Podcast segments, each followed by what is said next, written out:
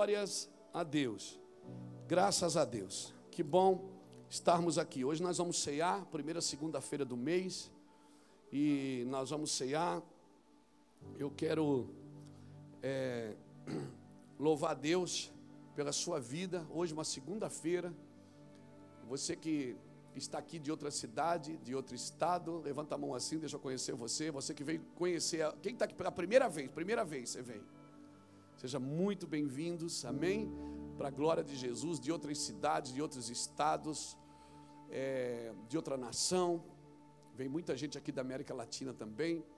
E nosso trabalho aqui é abençoar a sua vida, de alguma forma, é, que você seja ministrado pela palavra de Deus. Está conosco também o pastor Fabiano Matos, sua esposa está aqui. Esposa está grávida. 18 filhos você já tem, né, Fabiano? Não? É, é não é ainda 18? Ah, é quatro? Tem dois adotivos e mais quatro. Glória a Deus. Adotar filho é bom, Fabiano? É bom? Adotar filho é bom, Fabiano? Você é a favor do aborto, Fabiano? Não, você é a favor de adotar. Amém. Eu também sou a favor de adotar. Você é a favor do aborto, Davi? Não? Você é a favor de adotar? Você tem filho adotivo também? Glória a Deus. Eu também tenho filho adotivo. Tem mais alguém que tem filho adotivo aqui? Tem mais. É bom adotar ou não é? É bom ou não é, gente? Amém? Levanta a mão assim. Vocês são a favor do aborto, gente? Vocês são a favor do aborto? Então grita, não! Isso! Vocês são a favor de adotar? Então vamos adotar, gente. Vamos adotar as crianças. Pai, se tiver, olha, para cada dez famílias de crente, se uma família resolver adotar uma criança, não tem mais órfão no Brasil.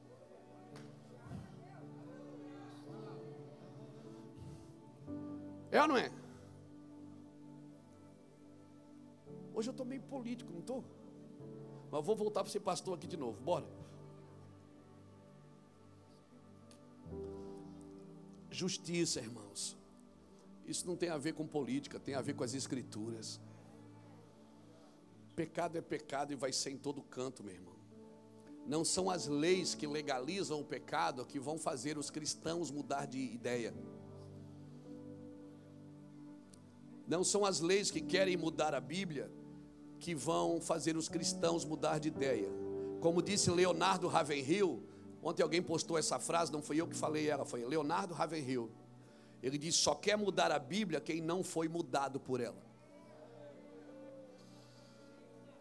Então a Bíblia ela é ela é infalível, irmão.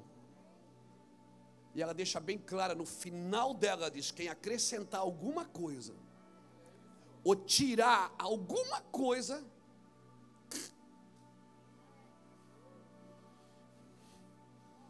É o Senhor que diz que vai acrescentar também na sua vida, ou vai tirar da sua vida. Então não brinque com as Escrituras. Amém? Esse é o recado do Mevan para os cristãos.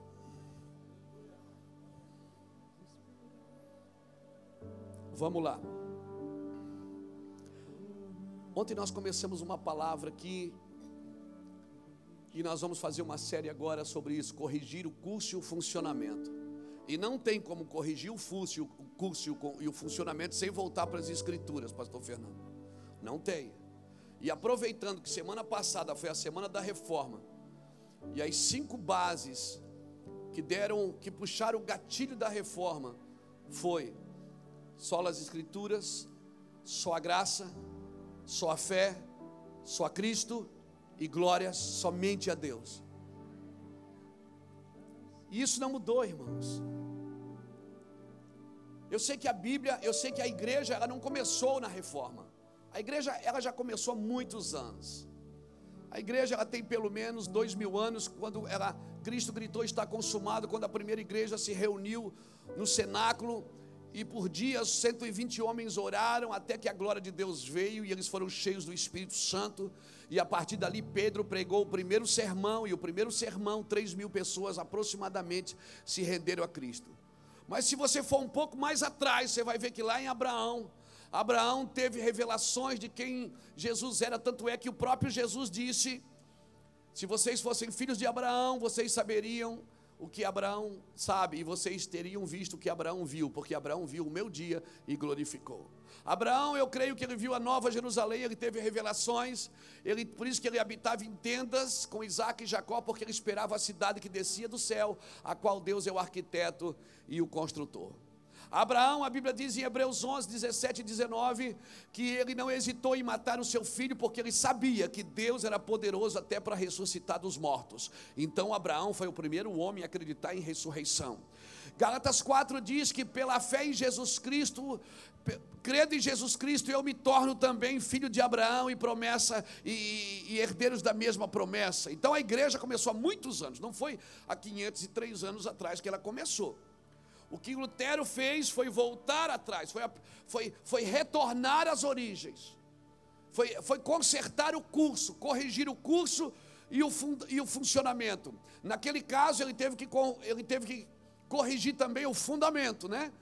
E botou 95 teses na porta da igreja, e dali então você nasceu a reforma, nasceu a igreja dos, dos protestantes. Só que hoje nós não somos só protestantes, nós somos proclamantes. Estamos proclamando e a luta continua, meu irmão. O curso continua, a reforma ainda não parou. Eu acredito que nós temos uma reforma para fazer, uma reforma no comportamento da igreja. Uma reforma em levar algumas coisas de volta. O que é princípio para a família não pode mudar, o que é princípio para os filhos não pode mudar. Mudou muita coisa, as coisas ficaram mais fáceis. Hoje você pega um telefone, em 10 minutos você está comendo um lanche. Amém? Você conversa com gente do. Eu conversei com gente da Bélgica essa semana, com gente do Japão essa semana. Eu conversei com irmãos lá da Noruega essa semana. Pela, pela, pela, pelo celular, pela internet. Então, muita coisa mudou, facilitou. E eu não sei se muita facilidade não é, não é ruim para a igreja. Elas, essas facilidades mal usadas, ela pode ser ruim para a igreja. Por isso que a gente tem que usar bem, a gente tem que sempre corrigir o curso. Acordar de manhã todos os dias e perguntar: Senhor, a minha vida está de acordo com a tua vontade ou não? O que eu estou pregando, o que eu estou cantando, o que eu estou dando, o que eu estou fazendo, o negócio que eu estou negociando está de acordo com a sua vontade ou não? Isso vai comprometer a minha jornada ou não? Porque senão eu vou ter que parar tudo lá na frente e voltar para consertar a jornada. E foi isso que Lutero fez. Ele leu as Escrituras e disse: está tudo errado. E uma das suas frases foi: a Bíblia não é antiga e a Bíblia não é moderna, a Bíblia é eterna.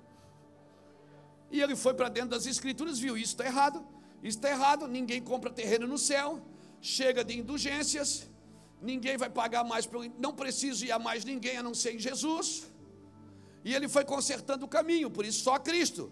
Glória, não, não, você não dá glória para homem, glória você dá para Deus. Homem, você dá reconhecimento, você reconhece que aquela pessoa é uma pessoa abençoada, ok. Mas glória só a Deus. Ele disse: Não, peraí, tem coisa aqui que não está na Bíblia. Então, por isso que ele diz só as Escrituras.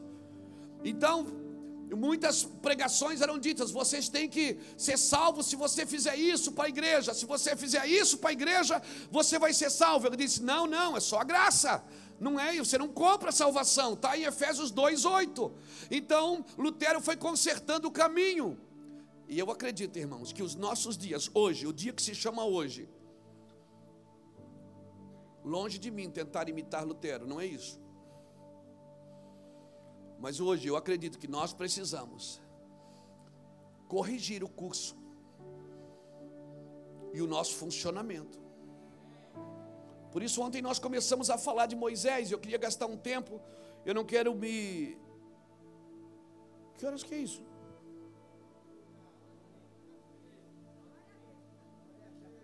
É horário de verão?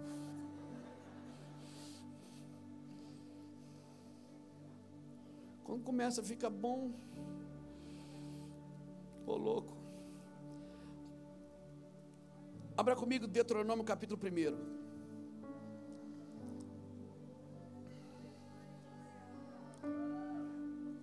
Abra comigo Deuteronômio capítulo 1. Glória a Deus. Você vai ler a Bíblia. Você mora num país que você pode ler a Bíblia ainda.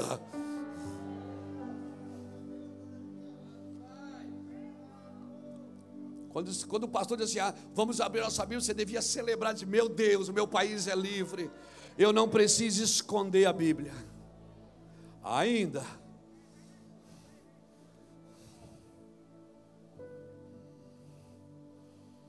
Ontem nós falamos é, sobre Números capítulo 10, 28 a 36, quando Moisés conversa com Obabe, seu cunhado, e ele diz: Obabe, você conhece o caminho do deserto? Guia a gente no deserto. E Obabe não era nem não era nem de Israel, não era nem da tribo de Israel, de, não era nem um hebreu, ele era um medianita. E Moisés disse: Você conhece o deserto. Nós precisamos estar acionados e aliançados, talvez, com homens e mulheres que conhecem o deserto, pessoas que já sofreram, que têm marcas, que têm cicatrizes para contar para você. Então, quando você for pedir conselho para alguém, procura na mão, no pé, na cabeça, na vida, se tem cicatriz, se tem marca de derrota, se não tem só medalha para mostrar, mas está mostrando derrota também. Quando eu aceitei Jesus, alguém me ensinou, não foi meu pastor, mas alguém me ensinou e disse assim: olha, você não pode contar suas fraquezas, porque se você contar suas fraquezas, as pessoas param de te ouvir. E aí, por isso que tem um monte de pastor frustrado, um monte de gente frustrada, um monte de gente depressiva, por quê?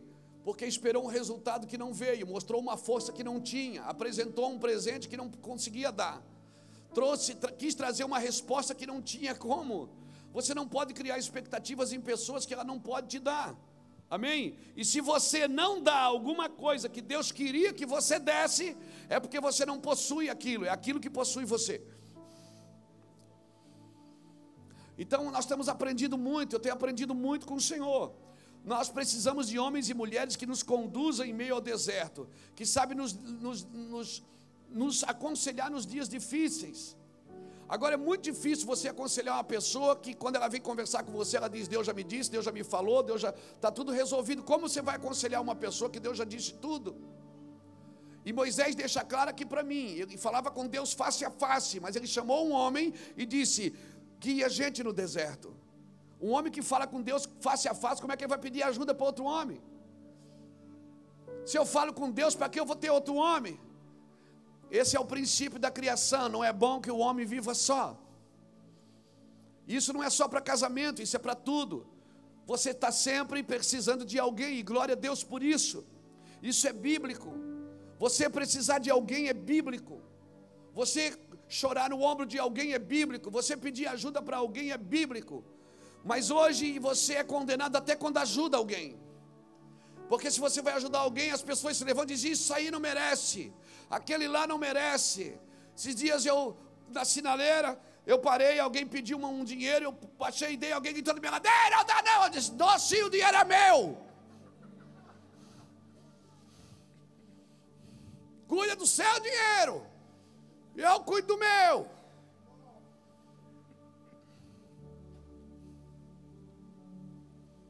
Parece que ser bom, ser amoroso, ser carinhoso, Ser justo virou coisa incomum.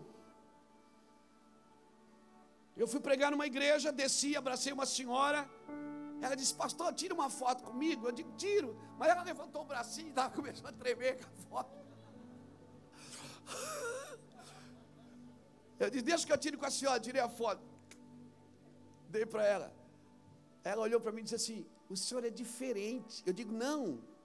Ela disse: É, o senhor, o senhor é diferente. O senhor anda no meio da gente. Eu digo, minha irmã, minha irmã, eu não sou diferente. Eu sou o, o normal. O diferente é o que não faz.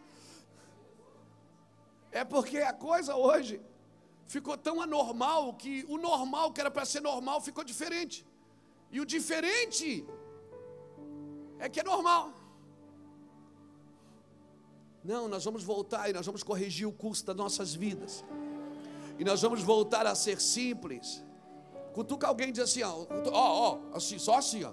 Diga assim, ó, ó, eu quero voltar a ser simples. E se ele dissesse, assim, não, mas eu já sou, então, então você precisa deixar de ser orgulhoso.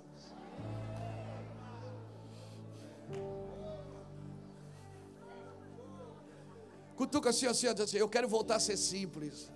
Diz assim, eu quero voltar a ser humilde. Eu quero dar atenção para pessoas, diga. Eu quero, eu quero conversar com gente. Eu, eu, eu, eu quero conversar com gente. Eu quero tocar gente. Fala para ele, fala, eu quero, eu quero. O problema está comigo, não está com ninguém, não. O problema está comigo.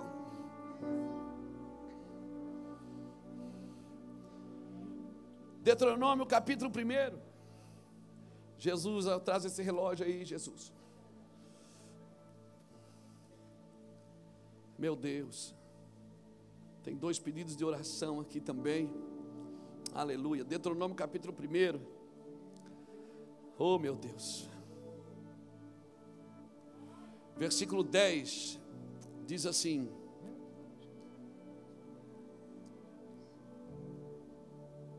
Não, vamos ler o 8, começar do 8. Diz assim: Eis a terra que vos dei, entrai e possuí a terra, que o nosso Senhor jurou a vossos pais, Abraão, Isaque e Jacó, que daria a eles e a sua semente depois deles. Nesse mesmo tempo eu vos disse: sozinho eu não poderei levar-vos. O Senhor vosso Deus vos tem multiplicado, de modo que hoje sois multidão, como as estrelas do céu. Para quem Deus falou que a sua descendência seria como as estrelas do céu? Para quem? Para Abraão. Agora você veja que em Moisés, parte do que Deus falou para Abraão já está se cumprindo.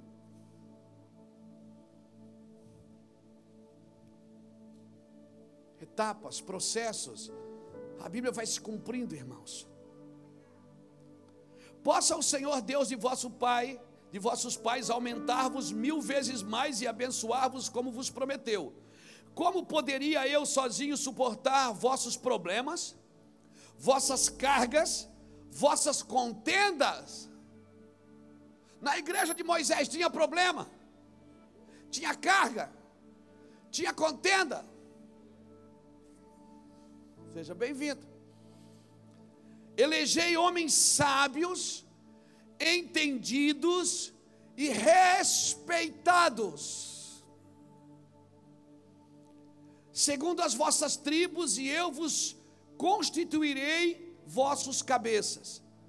Vós me respondestes: é bom cumprir a palavra que tem falado, que tens falado, de modo que tomei os cabeças de vossas tribos, homens sábios e respeitados, e os constituí cabeças sobre vós por comandante de mil, de cem, de cinquenta e de dez, e por oficiais segundo as e, e por oficiais segundo as vossas tribos. No mesmo tempo ordenei aos vossos juízes, ouvi a causa entre vossos, vossos irmãos e julgai-a com justiça entre um homem e seu irmão ou estrangeiro que está com ele. Não mostrarei parcialidade no julgamento, ouvireis tanto pequeno como grande não temereis a ninguém, pois o juízo é de Deus. Mas se a causa for muito difícil para vós, falareis vir a mim, e eu vos ouvirei. Assim naquele tempo vos ordenei todas as coisas que haveis de fazer, que havieis de fazer. Queridos, Ontem nós falamos o que Moisés fez no deserto, quando pediu para um homem que conhecia o caminho do deserto guiar eles. E aqui em Deuteronômio, você vê Moisés conversando com o povo e dizendo: Olha, nós estamos crescendo muito, o negócio que está ficando grande, eu sozinho não dou mais conta, nós temos algo para cumprir. Irmãos, nós não podemos viver só de rompimento. Os eventos da igreja, os cultos da igreja. Estar tá num culto desse é gostoso, não é, gente? É gostoso ou não é? Ontem nós começamos o culto 19h30, o terceiro culto, o da noite. Saímos daqui 10 e 15 Terminamos a reunião, quase três horas de reunião. Hoje começamos às 8 é gostoso, é um romper, gente curada, gente abençoada. Você olha versículos na Bíblia e diz: Puxa, não tinha prestado atenção nisso, Deus falou comigo. Coisa linda. Irmão, rompimento é lindo, mas o cumprimento é perfeito. E nós nascemos para cumprir, não foi só para romper, foi para cumprir. Deus nos chamou para cumprir as Escrituras. As Escrituras é uma jornada. E nem tudo que está escrito já foi cumprido. Tem coisas que João viu na ilha de Pátimo que ainda não chegamos lá. Tem coisas que as cartas de Paulo, elas nos ensinam a cuidar da igreja, elas nos doutrinam, mas tem coisas que ainda nós não chegamos a viver. Tem movimentações de atos dos apóstolos que nós não vivemos ainda. Nós precisamos de um cumprimento. Você não quer cumprir a sua carreira? Quer ou não quer? Você vai perceber uma coisa na Bíblia: que as pessoas que Jesus ressuscitou, eles não eram pessoas idosas, eram pessoas novas. Isso me ensina o quê? Isso me dá um diagnóstico do quê? Isso é uma pedagogia para mim, por quê? O que é que sinaliza para mim? Que Deus não tem prazer na morte prematura. Ele quer que você cumpra o seu propósito. Quer que hoje foi um dia muito triste. Samuel ficou triste, meu filho, um amiguinho dele morreu afogado ali no molho. Parece que foi ontem. Um menino de 14 anos foi nadar com os amigos e parece que se afogou. Samuel estava triste, jogava bola com ele, ali no camisa 10, aqui em um lugar muito conhecido. Menino. Então, que prazer, irmão. Irmão, nós, nascemos para cumprir. E a ideia do cumprimento é que os filhos enterrem seus pais, não os pais enterrem seus filhos. Foi a minha oração hoje no cemitério. Senhor nos dá sabedoria para cumprir, para corrigir o curso e o funcionamento, para que realmente a gente viva como as Escrituras dizem: que os filhos enterrem seus pais.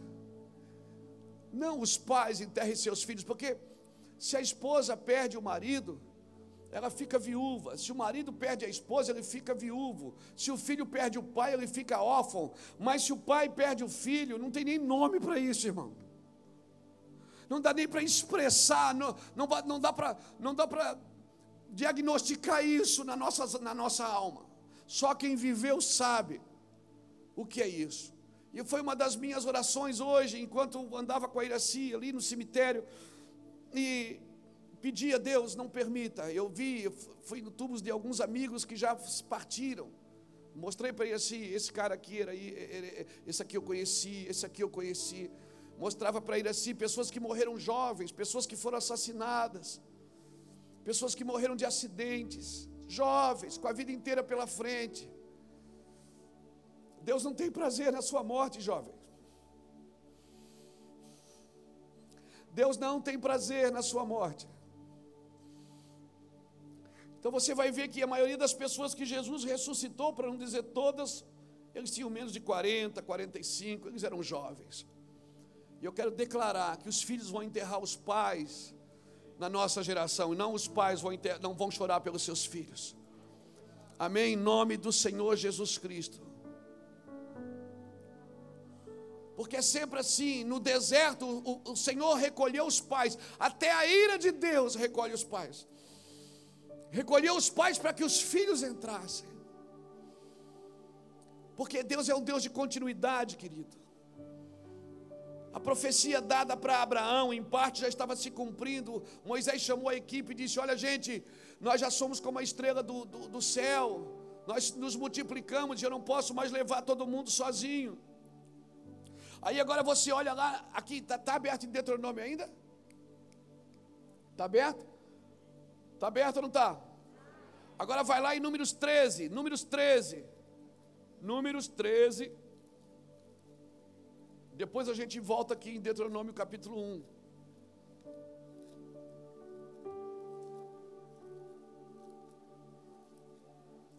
Números 13. Aleluia. Glória a Deus. Números capítulo 13 diz assim: Disse o Senhor a Moisés. Quem disse a Moisés? Como é que está escrito na sua Bíblia? Disse o Senhor a. Quem é que falou para Moisés? Foi o Senhor. E aí o que é que o Senhor falou para Moisés? Envia homens que espiem a terra de Canaã, que eu hei de dar aos filhos de Israel. Você recebe uma ordem que está escrita assim: ó, envia homens para espiar a terra, envia homens que vejam a terra. Deus fala contigo, Reuel. Envia homens para ver a promessa que eu te dei.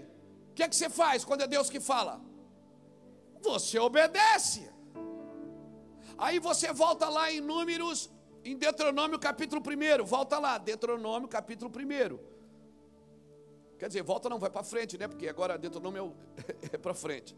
Deuteronômio capítulo 1. Versículo 8, que nós começamos a ler. Eis a terra que vos dei, entrai e possuir a terra que o Senhor jurou aos vossos pais, Abraão, Isaac e Jacó, que daria a eles e a sua semente depois deles. Então a promessa é só para você ou é para a semente depois de você? A promessa é só para você? É só para você? Não, é para a semente depois de você. Amém. Como é que a Bíblia chama o teu filho de semente? Onde é que você está semeando ele?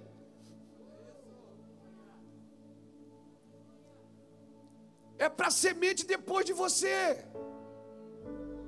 Agora, olha o versículo 21 de Deuteronômio, capítulo 1. Versículo 21 de Deuteronômio, capítulo 1.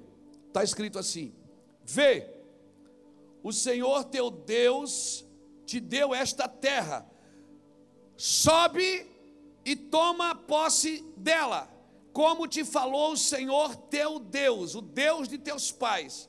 Não temas e não te assustes. O que é que Deus mandou aqui? Fazer o quê? Pega, entra, possui, toma. Agora olha o versículo seguinte. Então, todos vós vos chegastes a mim e me dissestes: enviemos homens à nossa frente para que espiem a terra por nós e nos informem por qual caminho devemos subir a ela e a que cidade devemos ir. Isto me pareceu uma boa ideia, de modo que tomei dentre vós doze homens, um de cada tribo.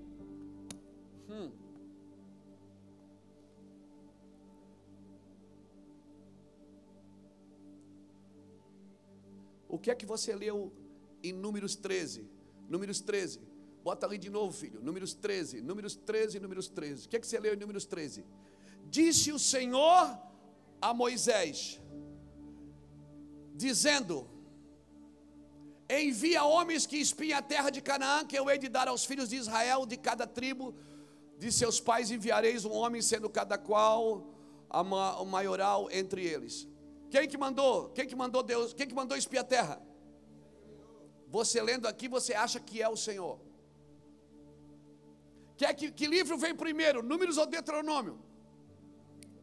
Números. Então, em Deuteronômio, Moisés está dizendo aqui, bota ali de novo, Deuteronômio capítulo 1, versículo 21 a 23. Números, não foi o Senhor que mandou espiar a terra. Moisés disse: Disse o Senhor: entra, toma posse, pega, é sua. Mas vocês me rodearam. Vocês me rodearam. E vocês me deram uma ideia. Oh, ideia boa. Vocês disseram para mim: envia homens que espiem a terra. E eu achei a ideia boa. E eu enviei e deu no que deu.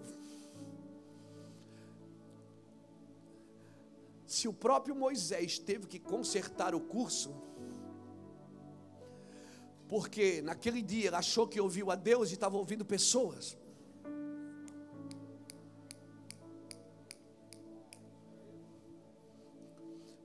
Moisés, em Deuteronômio capítulo 1, está consertando números 13, irmãos. Ele está dizendo: Disse o Senhor a Moisés, números 13. Mas depois de números vem Deuteronômio. Lá em Número ele estava trabalhando com os pais, agora aqui ele está trabalhando com os filhos. Ele está dizendo: entra e possui a terra, toma posse, pega ela, pega ela. Às vezes os teus filhos vão pegar coisa que você não quis pegar, meu irmão. É muito provável que teus filhos possam andar numa velocidade maior que você. Por causa da religião que nós trouxemos juntos a idolatria humana que nós trouxemos juntos, algumas coisas que nós ainda temos que consultar a carne para saber se era de Deus. Ei, se Deus falar, não consulte a carne.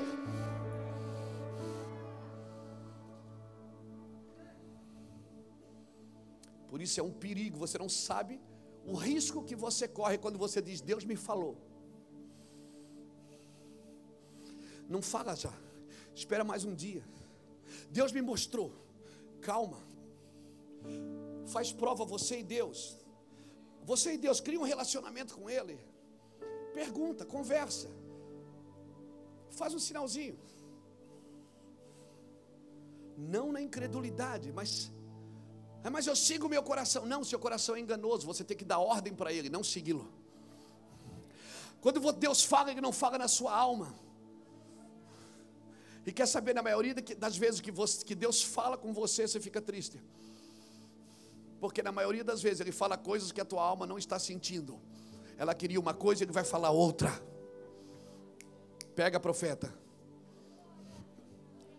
Corrigir o curso é o funcionamento. E o funcionamento, nós precisamos parar para apurar a Deus, para ouvir a voz de Deus. Isso não impede a gente estar junto isso não impede de a gente ouvir, irmãos. Isso não impede de a gente sentar, cara, me dá um conselho aqui, me dá um conselho ali. Não impede. Eu não estou dizendo que isso não, é, não deve ser feito. Eu estou dizendo, irmãos, que para consertar, para corrigir o curso, a palavra de Deus ela tem que ser coletiva. Tem que ser coletiva. A palavra de Deus ela, ela era dada, ela era dado a Israel. Ela não era dado somente a uma pessoa quando Deus falar com você, põe na mesa. Bota para outras pessoas medirem, bota para Deus medir. O povo ficou ao redor de Moisés e disse: Olha, é melhor a gente enviar alguém na frente. É melhor, tem que tomar cuidado. Esse, essa terra não sei não. E Deus disse: Entra e toma posse dela. Mas vocês me rodearam, Moisés disse. Moisés disse: Vocês ficaram me rodeando, me dando conselho. E eu achei boa a ideia, porque a ideia era boa mesmo. Mas nem toda boa ideia foi Deus quem deu. Quando eles saíram do Egito, Deus fez eles dar uma volta maior no deserto, sabe para quê? Para que eles não desistissem por causa das guerras. Às vezes Deus faz a gente dar uma volta maior para a gente não se perder no caminho, irmão. Então não tenha medo, querido. Deus está corrigindo o nosso curso e o nosso funcionamento. E eu estou muito feliz Agora abra números, 30, uh, números 33 e a gente termina aqui, vamos cear? É cedo ainda. Vamos lá. Números 33.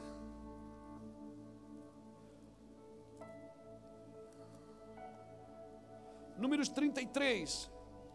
Olha que coisa linda isso aqui.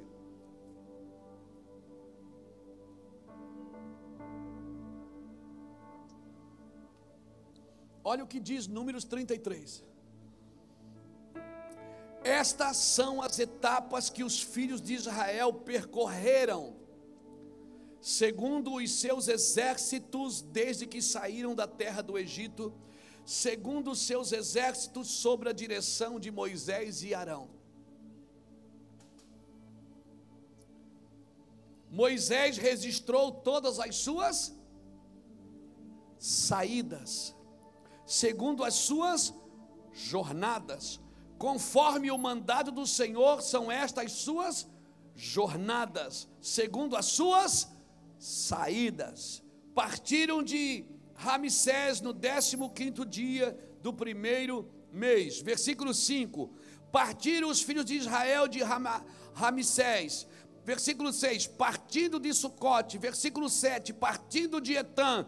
Versículo 8, partindo de Piairote e aí vai, versículo 9, partindo de Mara, versículo 10, partindo de Elia, Elim. Moisés registrava as entradas ou as saídas? Por que, que ele não registrava as entradas? Ah, chegamos. Porque enquanto você não chega, você não resiste às entradas, é só as saídas. Nós só vamos registrar a entrada num dia só. No glorioso e terrível dia do Senhor. Registre só as saídas. Amém? Porque o novo você ainda não sabe.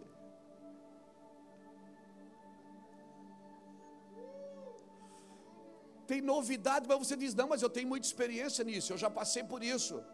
Ok, o fato, olha aqui, o fato de você levar o Babe junto, que conhece o deserto, não significa que a nuvem você tem que dispensar a nuvem, não. A nuvem ainda é a glória de Deus, a nuvem ainda que dirige o povo de Deus. A presença de Deus ainda é tudo. A glória de Deus ainda é tudo. Cristo ainda é tudo. Isso não impede você de andar com pessoas, conversar com pessoas, se associar às pessoas que têm marcas. Glória a Deus por isso. Mas a glória de Deus ainda é tudo. Quando está confuso demais para mim, eu ouço um, ouço o outro. Ah, alguém diz, o pastor falou, falou isso, aquele falou aquilo, o outro falou aquilo. E eu, são pessoas que eu respeito e amo. Às vezes pastores me ligam, Luiz, Deus me deu uma palavra. Ah, pastor Luiz, Deus me deu outra.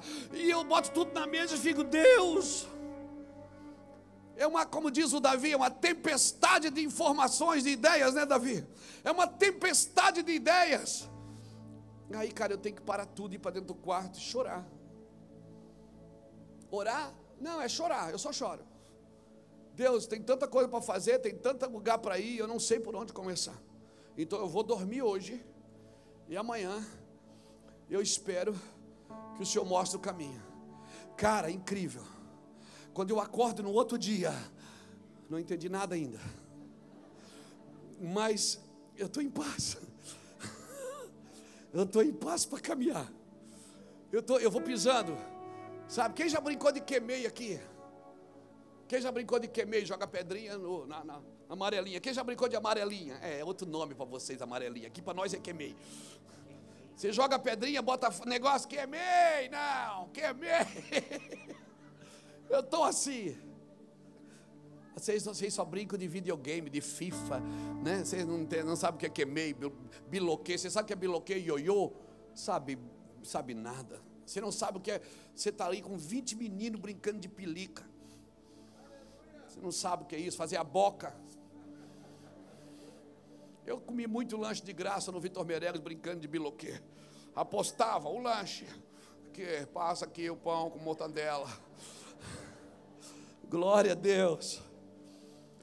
Queridos, nós precisamos de pessoas que conhecem o deserto, sim. Pessoas experientes, sim. Mas por favor, não substitua a glória de Deus, ainda é o que você precisa. Moisés, você pode ouvir as pessoas, você deve ouvi-las, mas por favor, a sarça ainda está queimando diante de você. Amém. Você ainda está com a luz acesa, querido. Você precisa ouvir a Deus. Amém. Você precisa ouvir os conselhos que Deus tem para você. A maneira de se movimentar em tempo de cumprimento é diferente de se movimentar da maneira de se movimentar em tempo de rompimento. Quantas vezes nós já vivemos rompimento aqui nessa casa? Quantas vezes? Você lembra quando a, quem está aqui desde o começo, bem do comecinho? Você lembra quando a gente tinha, era só isso aqui, lembra? Lembra? Que a gente queria pegar o outro lado, lembra? Que a gente fez uma, uma, uma campanha de oração e trouxemos um irmão para pregar. Lembra que ele fazia, Jefferson? Ele dizia: Quem quer, vocês querem a outra sala? Ele era, acho que é chileno, né? Ele dizia: Então vamos, pegando, pegando, pegando. E nós ficamos aqui meia hora, pegando, pegando. Deu certo, nós pegamos, irmão, está ali aberto, ali, ó. E ele dizia: ministra, ministra. Ele jogou água em todo mundo. Nós gastamos um caminhão de água. Ele jogou água em todo mundo. Eu disse: Meu Deus, é água, Jesus. Ainda bem que, que era água doce. Mas amém. Então vamos embora. E, e foi lindo o que Deus fez. Está aqui, ó. Derrubamos a parede e entramos para o outro lado. Eu acho que eu vou buscar ele de novo, que nós queremos mais. nós ficamos aqui o culto meia hora. Quem lembra disso? Ministra, ministra, pegando, pegando, ainda fazia pegando. Não foi. Nós pegamos. Ainda bem que naqueles dias nós não tínhamos internet. Senão nós estávamos no bico do corvo agora, meu irmão. Nós estávamos na primeira página dos, do, do, dos infernautas. Né? A igreja está pegando a sala do lado. Como é que eu vou fazer a campanha do pegando a sala, irmão? Não tem negócio. Mas naquela época a gente fez. E a gente orou e aconteceu.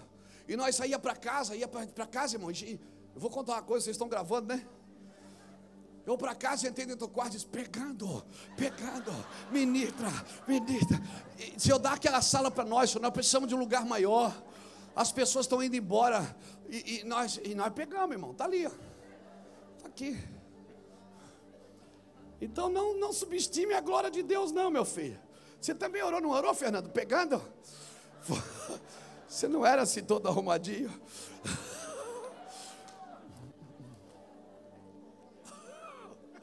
O, o, o, o, Fernando formado no seminário presbiteriano. Não é verdade? Essas coisas eram terríveis, não era? Aleluia. É, e o cara deu certo, irmão. É, onde é que eu estava aqui, Jesus? queridos.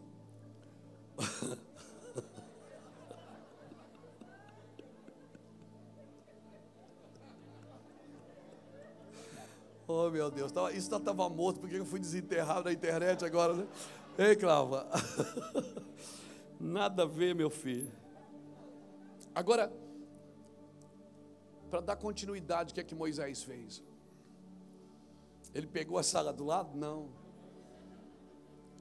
Ele formou uma equipe. Ele chamou e disse: Eu vou levantar alguns cabeças de tribos. E, e eu quero que vocês me ajudem, porque sozinho eu não posso mais. E é o que nós estamos fazendo aqui no ministério, irmãos. Escola Bíblica Dominical, treinamento. Agora, nova escola de obreiros, que começou agora domingo. Foi ontem, né? Começou escola de evangelismo para os jovens, ensinar, ensinar mesmo na prática, até como, uma, como segura uma pessoa quando ela cai. Que uma mulher segura uma mulher, um homem segura um homem. Eu tinha um pastor que ele me ensinou a expulsar demônio. E ele disse, porque eu orava e não saía. Ele disse, será que é demônio mesmo, Luiz? Eu disse, como é que eu vou saber? Ele disse: tem um cabelinho aqui atrás. Você pega com esses dois dedinhos e dá uma puxada. Essa pessoa diz, ai, tu diz, fica de pé que não é demônio. Rapaz, já funcionou comigo umas 30 vezes. Teve um cara aqui uma vez que ele entrou aqui. E eu expulsei, puxei o cabelo, disse, ai, eu disse, irmão, não é demônio. Ele disse, é demônio sim, tá?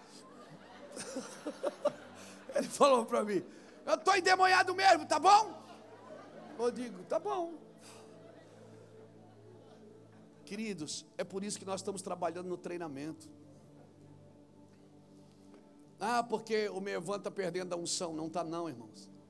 Nós só queremos coordenar o curso. A paixão continua incendiada aqui. Vai, vem nas aulas para você ver o que é, que é paixão. Os meninos ensinam chorando. Os irmãos e as irmãs ensinam chorando. Por quê? Nós temos que ter paixão pelo conhecimento, irmão. Paixão pela mesa.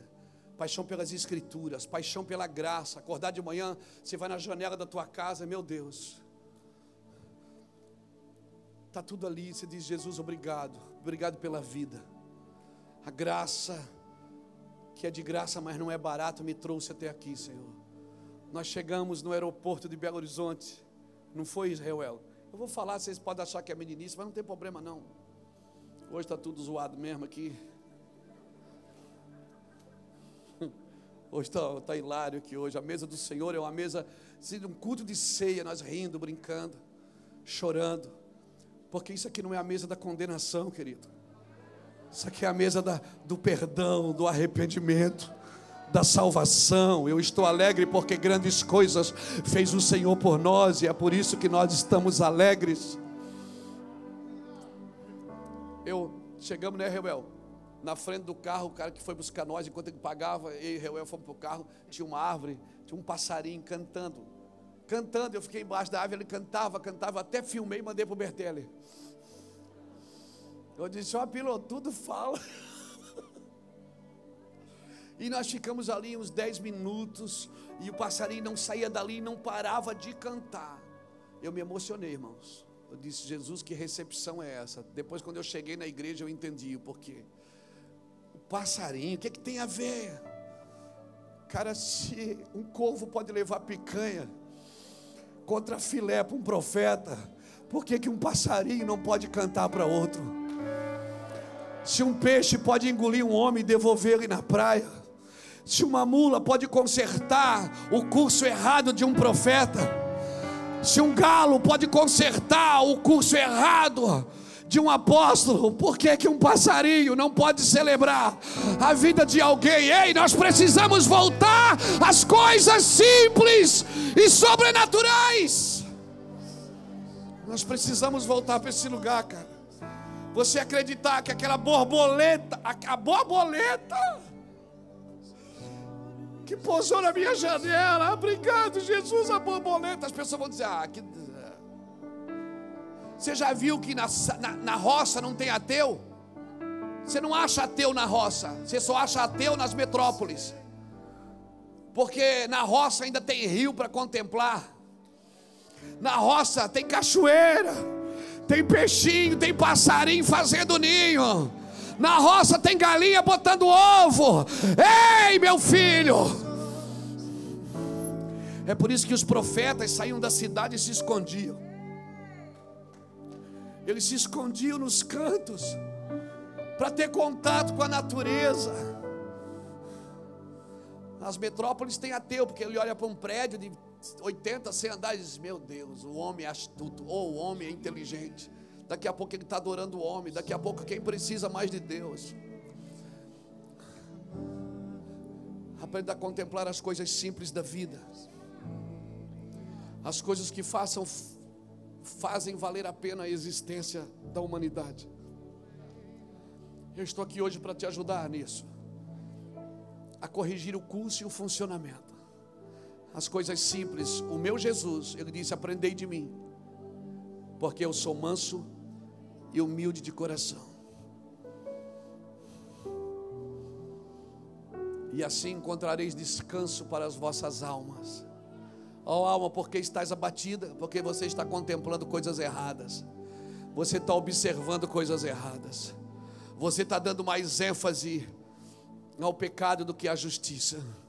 Você está dando mais ênfase à pandemia do que ao cenário profético. Olha para o cenário profético. Os profetas, irmãos, nunca tiveram tantas mensagens nesses dias. Porque o cenário profético está aí, batendo na porta. Nunca. É, eu, cada enxadada é dez minhoca. Meu Deus, cada vez que a gente abre a Bíblia, as coisas saltam. Deus vai mostrando os cenários. Parece que Ele pega você pela mão e passeia. Eu ligo para um amigo, ligo para o outro, converso com o outro. Meu Deus, todo mundo falando a mesma coisa. É uma loucura. Ei, o nosso Senhor não perdeu o controle de nada.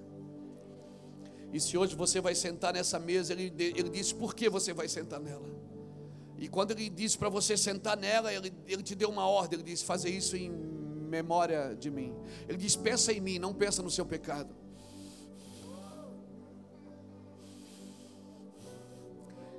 Isso não liberta você dele. Mas pensa no que ele fez Foca na justiça, não no juízo.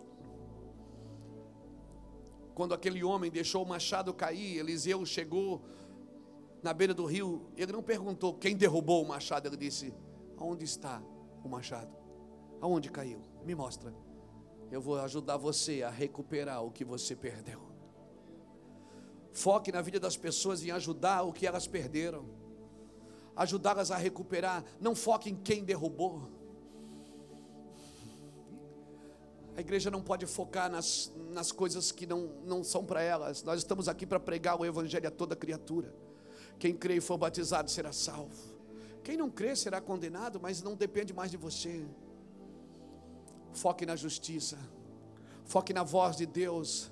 Não foque nos maus conselhos, não foque nos fake news, não foque nos conselhos humanistas, de ideologias quebradas, falidas. Foque na voz do Senhor, na voz do Espírito que grita dentro de você. Se o próprio Moisés, em Deuteronômio, conserta números 13, diz: Olha, Deus mandou a gente entrar e possuir, mas vocês me deram ideias e eu achei boa, e por isso eu enviei homens. E aí você sabe o que aconteceu: só dois quiseram entrar. E naquele dia, quando eles voltaram, Deus teve que estabelecer novas regras. Deus teve que estabelecer novas ordens. Por quê? Porque cada vez que a incredulidade ela avança, ah, irmãos, uma nova ordem tem que ser aplicada. Mas para quem tem fé, irmão, o que era pecado há dois mil anos atrás continua sendo.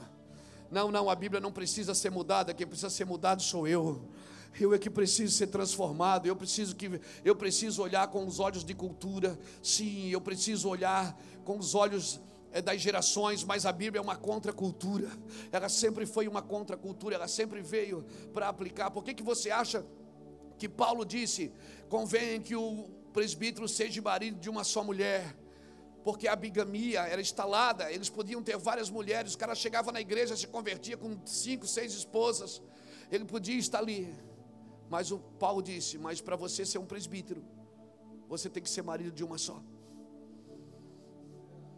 A Bíblia nunca, ela nunca provou as coisas erradas do homem, nunca. Ela nunca provou. Não, cada vez que você legaliza um pecado,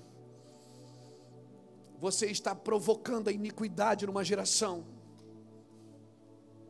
E a iniquidade é terrível, porque na iniquidade, no pecado Deus trata contigo, na iniquidade Ele trata com a terra.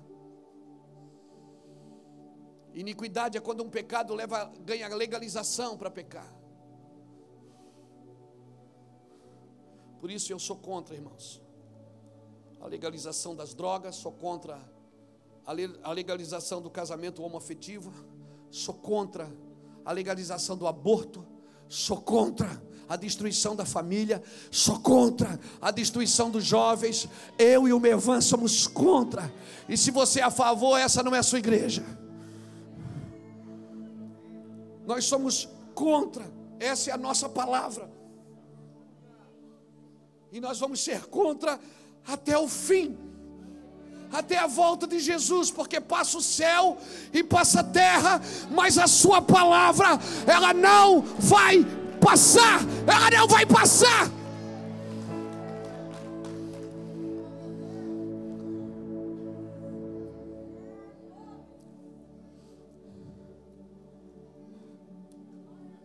Nunca tivemos numa geração que precisa tanto corrigir o curso Vá para casa, irmãos. Vá para casa, entre no quarto e chore com Deus. Diga: Deus, me dá um coração igual ao teu. Me dá um coração disposto a obedecer. Me dá um coração, Senhor, que não atrevido. Ame o pecado. Não, ame o pecador, mas abomine o pecado. Jesus nunca quebrou um princípio para amar alguém. E ele nunca deixou de amar alguém por causa de um princípio.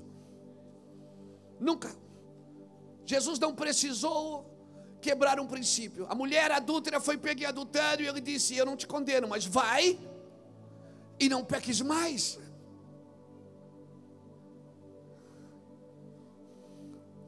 Ele entra na casa de Zaqueu, todo mundo diz: Cara, ele é louco, esse cara aí é publicano, cobrador de impostos. E Jesus estava lá, sentado na mesa do publicano, e um monte de gente na porta condenando Jesus. E aquele homem apavorado, ele não sabia o que fazia. A presença de Jesus constrangeu tanto aquele homem, que ele disse: Senhor, eu sou ladrão, eu roubei. O Senhor disse: ah, Tudo bem, filho. Ele disse: Não, não, mas eu, eu, eu não só roubei, eu quero devolver. Eu quero repartir meus bens, eu quero devolver quatro vezes mais. E ele, ele não fez conta, irmão, se ele ia ficar pobre. Ele não fez conta se não ia sobrar dinheiro. Ele só fez conta de uma coisa: eu não quero mais andar desse jeito, eu quero mudar de vida, eu quero ser alguém diferente. Ele não fez conta se acabar o recurso, se ia perder o emprego. Não, não, não, não, não.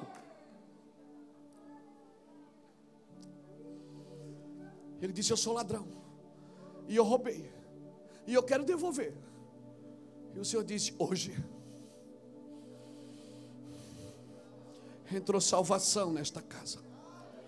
Jesus não precisou apontar o dedo para ele na internet e dizer: ladrão, vagabundo. Não, Jesus só estava ali. Você só pode consertar aquilo que você ama, não aquilo que você odeia. Não, mas eu quero carregar a presença de Deus, pastor. Então carregue pessoas, porque a presença de Deus está dentro delas. Ele colocou a eternidade no coração dos homens. Hoje nós estamos num privilégio aqui, irmãos.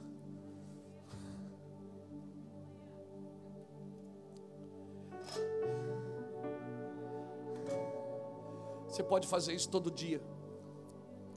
Você pode fazer isso em toda refeição na sua casa. Você pode fazer isso todas as vezes que vos reunirdes em meu nome. Você pode juntar seus filhos, pegar o pão, pegar o suco da videira. Você pode sentar com seus meninos. Só você e eles. Ensina para eles. Para que isso, pai? A gente hoje está consertando o curso, filho.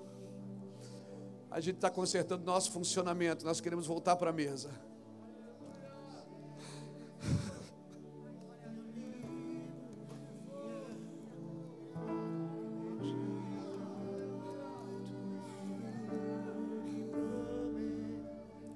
Quero saber o que você fez, eu quero saber onde você quer chegar.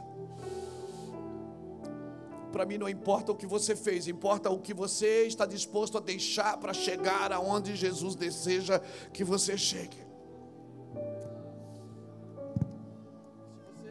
E se você quiser chegar, então esse, essa é a sua mesa. Não importa o que você fez, fazer isso em memória de mim. Sabe o que Jesus está dizendo? Lembra de mim. Lembra do que eu fiz? Só a graça. Só a graça pode te salvar. Deus não te salvou porque você é bonzinho. Você não tinha nem nascido ainda. Ele só espera que você reconheça que Ele te ama. E se você o amar, ainda não vai amar o suficiente, porque nós o amamos. 1 João 4,19, porque Ele nos amou primeiro. Sim, Ele nos amou primeiro. E você pode estar que nem esse vaso inteiro ou esse vaso em pedaços. Se você estar no vaso inteiro é mais fácil, porque ele, ele pode te encher hoje. Se você está num vaso em pedaços, ele, ele vai montar você tudo de novo. Ele vai. Coisa boa é quebrar na mão dele. Ele disse para o profeta: Eu não posso fazer de Israel a nação que eu desejo. Só que eu não posso fazer de novo, assim como tu viste este vaso quebrado e sendo restaurado na minha mão. Hoje Deus pode te restaurar. Restaurar, o que é que eu preciso fazer? Onde é que bota o dinheiro no envelope? É, quanto é que paga, pastor? A indulgência? Não, não, não, não, não, não. Não precisa de nada. Eu só preciso reconhecer que alguém morreu, que a fé de um salvou a todos, que o amor de um salvou a todos, e Ele espera que eu repita o processo. Assim como eu dei a minha vida, você também tem que dar a sua vida, diz o Senhor. Porque reino de Deus é isso. É Deus dando para um para salvar a todos. Como eu disse ontem, a necessidade da maioria sempre se serve da fé da minoria. Na multiplicação dos pães, cinco mil tinham para comer, doze só para servir, e só um menino para ofertar. E aquele menino, com os pães na mão de Jesus, matou a fome dos cinco mil e ainda sobrou doze cestos cheios. Porque o que eu tenho na mão certa sempre vai sobrepujar. Nós vamos cear agora.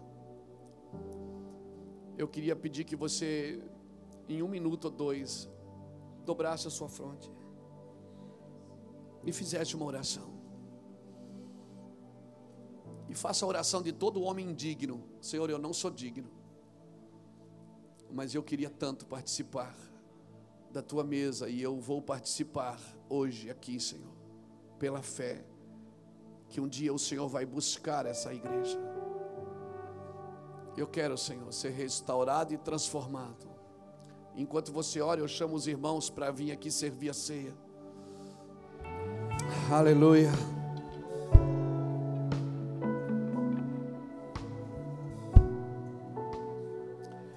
Glória a Deus.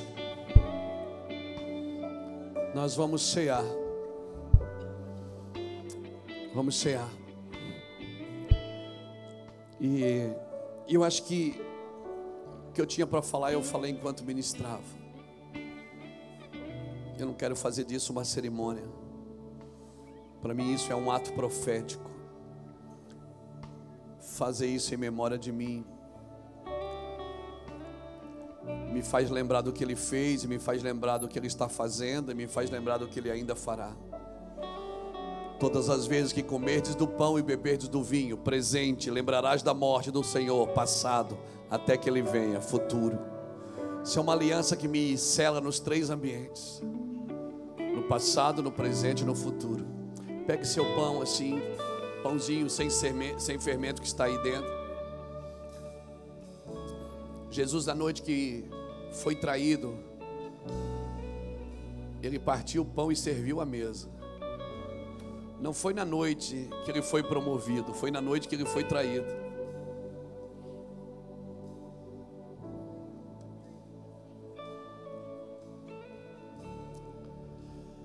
Levante-se o pão, querido. Senhor, nós declaramos que só Cristo é o Senhor. Nós declaramos que o Senhor um dia vai voltar, Senhor e vai encontrar sua igreja nos ares. O Senhor vai levar a igreja junto com você, Jesus. É isso que nós queremos, Senhor. Nós queremos viver para ver e para governar com Cristo um dia. Nós queremos ver o novo céu e a nova terra. Nós cremos nisso, Senhor. Para nós isso não é um conto de fadas. A terra pode ter esquecido dos teus princípios, esquecido das tuas palavras, esquecido das tuas promessas. Mas tem um povo, Senhor, que crê em Ti. E eu peço que este povo, Senhor, seja cada dia mais empoderado, cada dia mais, Senhor Deus, atrevido diante da Tua glória. Que não tenha medo de avançar, não tenha medo de circular, Deus. Deus, nós declaramos em nome do Senhor Jesus Cristo que o teu nome seja glorificado. Santificamos o pão, Senhor, assim como foi sem fermento. Sim, Deus, nós comemos esse pão sem fermento. Não deixe que o, o fermento da religião, da hipocrisia, da mentira, do engano, da apostasia entre no meio do teu corpo, Deus, porque o teu corpo é santo e o Senhor é o cabeça dele. Por isso nós participamos do pão em nome do Pai, do Filho e do Espírito Santo.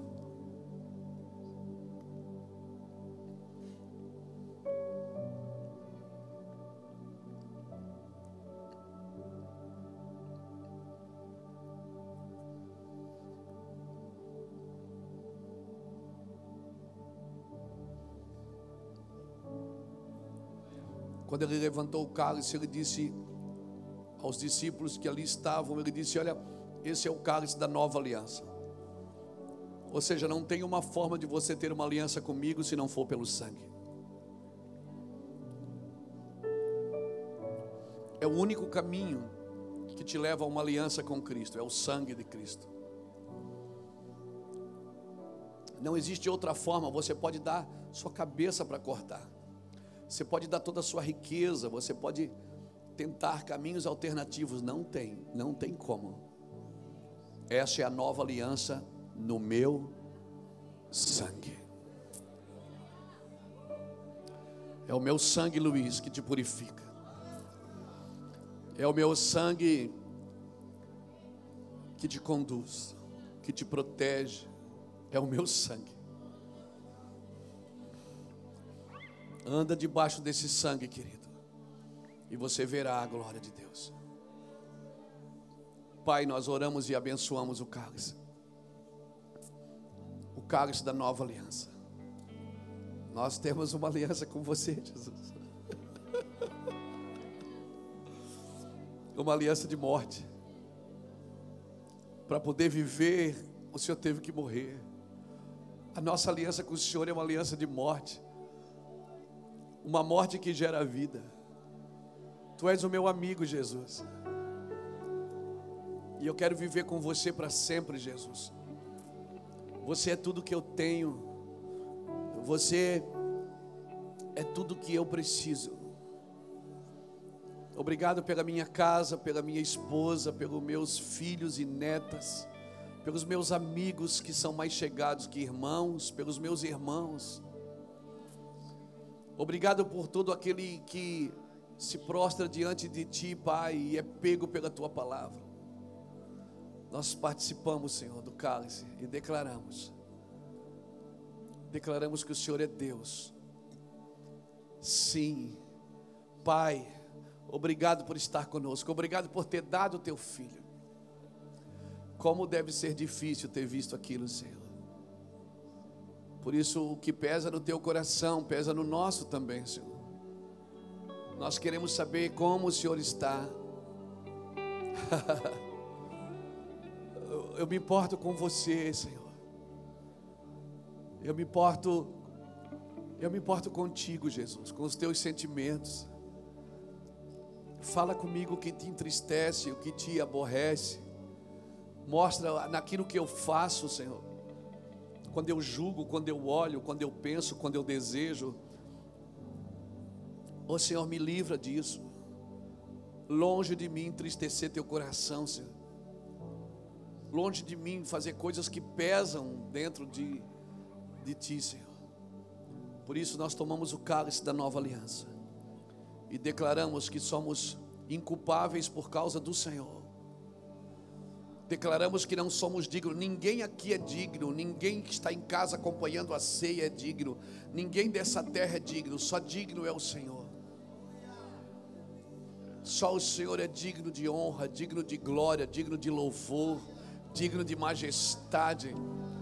Saiba-se em toda a terra que os demônios ouçam isso, que nós honramos ao Senhor e bebemos o cálice da nova aliança. Somos salvos por causa de Ti, Jesus. Participamos todos em nome do Pai, do Filho e do Espírito Santo de Deus.